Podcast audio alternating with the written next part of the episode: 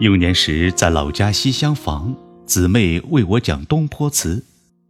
有一回讲到“定风波中一蓑烟雨任平生”这个句子的时候，让我吃了一惊，仿佛见到一个竹杖芒鞋的老人在江湖道上郁郁独行，身前身后都是烟雨弥漫，一条长路连到了远天去。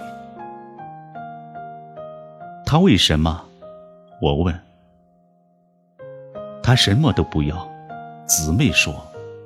所以到后来有“回首向来萧瑟处，归去，也无风雨也无晴”之句。这样未免太寂寞了。他应该带一壶酒，一份爱，一腔热血。在烟中腾云过了，在雨里行走过了。什么都过了，还能如何？所谓来往烟波非定居，生涯蓑笠外无余。生命的事一经过了，再热烈也是平常。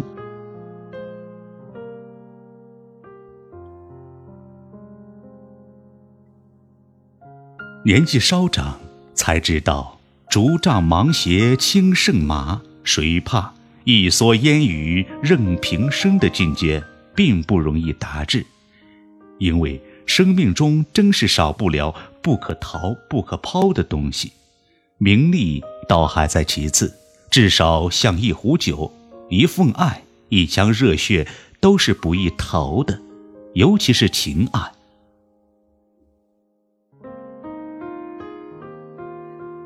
记得日本小说家武者小路实读曾写过这样一个故事：传说有一个九米仙人，在城市里颇为勤苦，为了逃情，入山苦修成道。一天腾云游经某地，看见一个浣纱女足净甚白，九米仙人为之目眩神驰，凡念顿生，飘忽之间。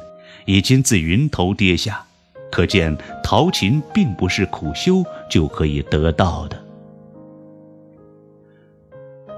我觉得陶琴必须是一时信道，妙手偶得，如写诗一样，也和酒趣一样。狂吟浪醉之际，诗咏如降，此时大可以用烈酒热冷梦，一时彻悟。倘若苦苦修炼，可能达到好梦才成又断，春寒似有寒无的境界，离陶情尚远。因此，一见到乱头粗服、不掩国色的浣纱女，就坠落云头了。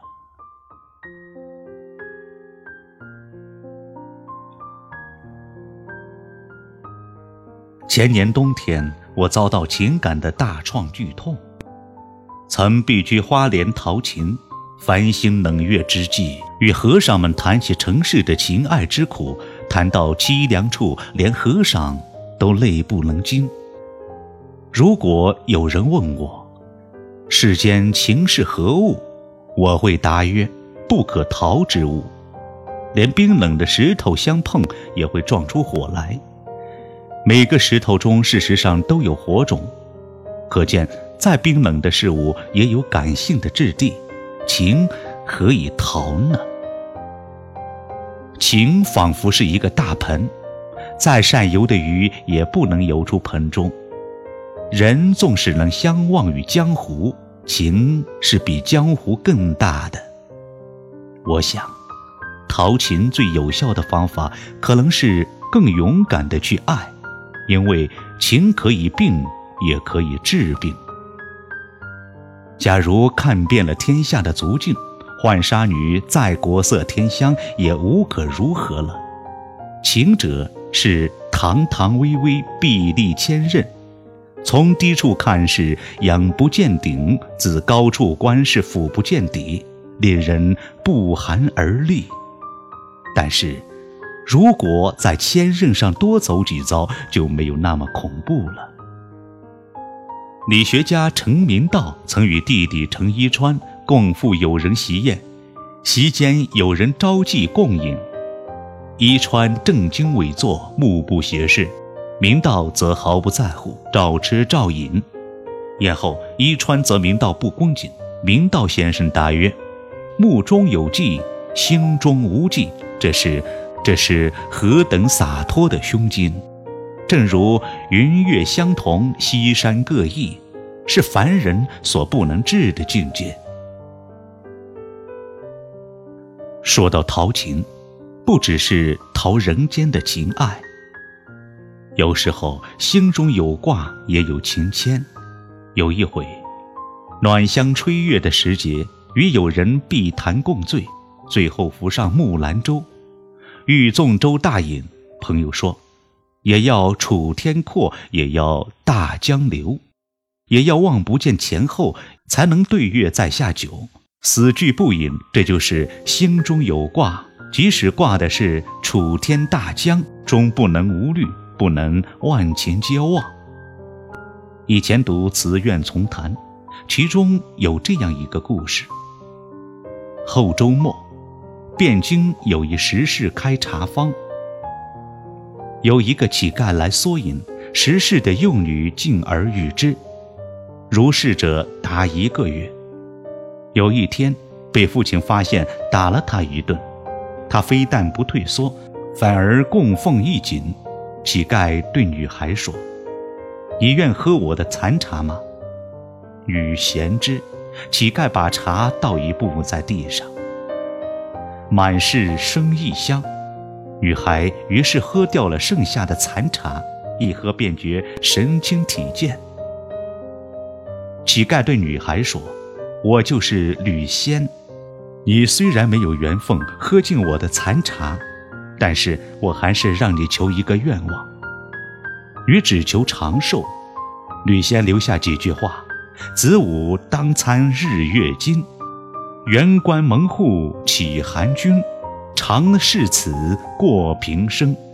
且把阴阳仔细烹，随飘然而去。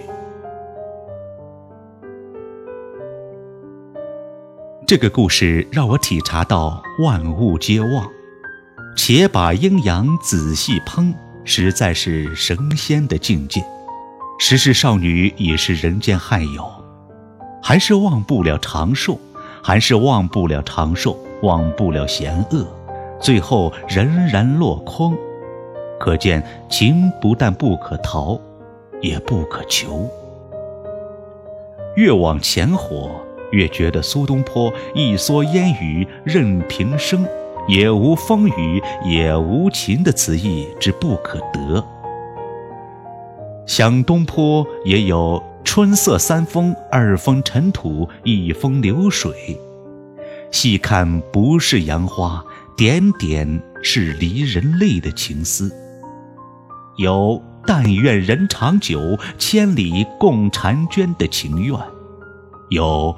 念故人老大，风流未减，空回首，烟波里的情愿；也有若待得君来向此，花前对酒不忍触，共讽泪两簌簌的情冷。可见一蓑烟雨任平生，只是他的向往。情何以可以逃呢？